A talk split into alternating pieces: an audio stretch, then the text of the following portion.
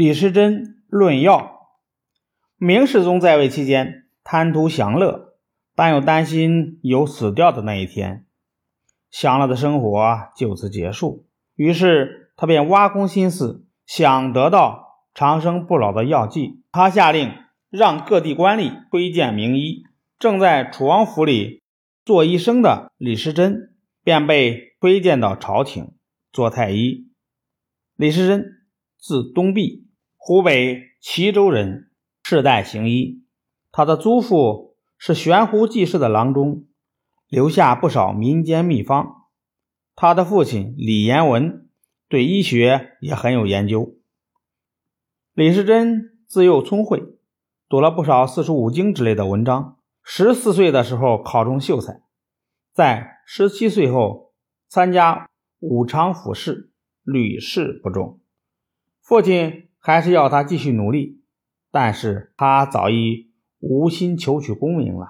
从此，李时珍跟随父亲抄写药方或者上山采草药。公元一五四五年，齐州一带洪水泛滥成灾，灾后瘟疫流行，人民贫困无钱求医。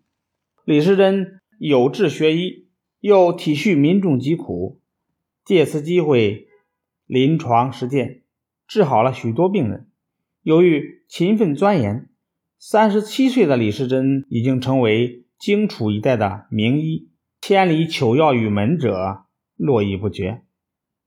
有一次，楚王的儿子得了一种抽风的病，久治不愈。楚王慕名派人请李时珍为他的儿子治病。李时珍看了病人的气色。又按了按脉，知道这孩子的病是由肠胃引起的。他开了调理肠胃的药方。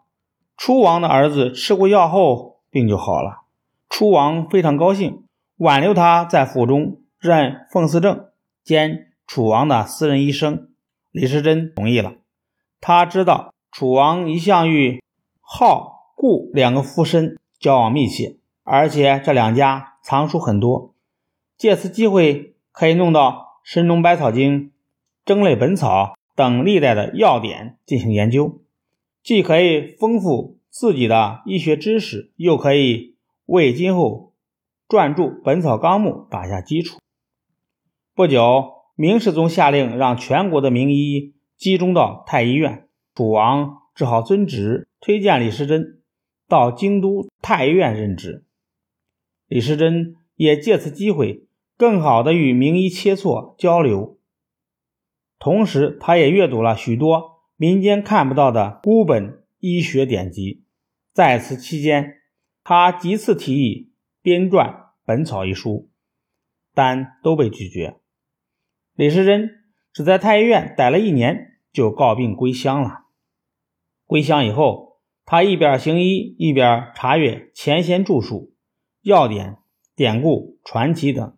此外，他踏遍青山，尝遍百草，足迹遍及河南、河北、江西、安徽、江苏等省，又攀登了天柱峰、茅山、武当山，采集标本，求教于药农、果农，还冒险品尝了鲜果，熟食谷子花。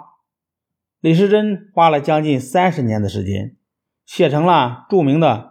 医药著作《本草纲目》一书，在这本书里，他一共记录了一千八百九十二种药，收集了一万多个药方，详尽的讲述了各种药材的产地、形态、栽培、采集等，还说明了炮制方法，分析性能和功用，是一本不可多得的医学经典。